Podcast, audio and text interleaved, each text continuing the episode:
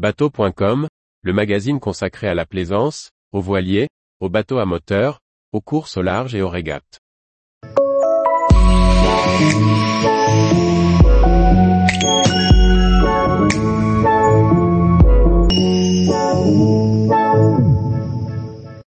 Fabrice Amédéo, un nouvel IMOCA et un nouveau projet plus sobre.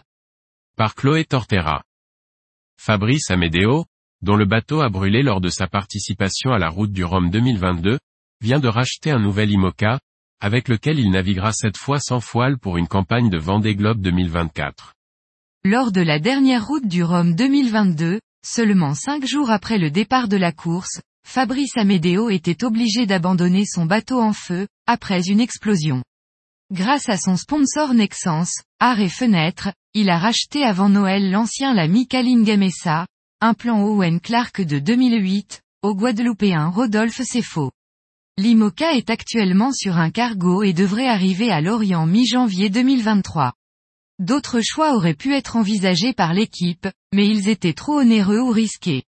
En 2017, le voilier avait été équipé d'un nouveau nouveau mât et de foile pour Arnaud Boissière, son ancien propriétaire. Mais c'est un autre choix que Fabrice Amédéo et son sponsor ont choisi de faire. À l'image du projet de sobriété initié par Jean Lecam, le skipper et son team vont supprimer les foiles et les remplacer par des dérives. Les ballasts vont être transformés pour être plus performants, ce qui allégera également le bateau. Une transformation du foil vers les dérives, dictée probablement par le budget, mais qui reste une première à notre connaissance. Fabrice Amédéo explique, le bateau a un foil cassé. Il est plus cohérent et moins cher de repasser en dérive que de mettre de nouveaux foils ou encore de remplacer le foil cassé. Nous ne pourrons pas jouer dans la course aux foils avec les bateaux de dernière génération qui valent près de 14 fois le prix de mon bateau. Nous allons donc suivre le chemin de sobriété porté par Jean Le Cam depuis le dernier Vendée Globe, un bateau léger, fiable, simple.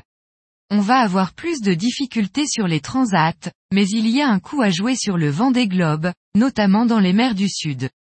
Nous allons aussi continuer à naviguer pour la science et contribuer, à notre échelle, à la lutte contre la pollution des océans.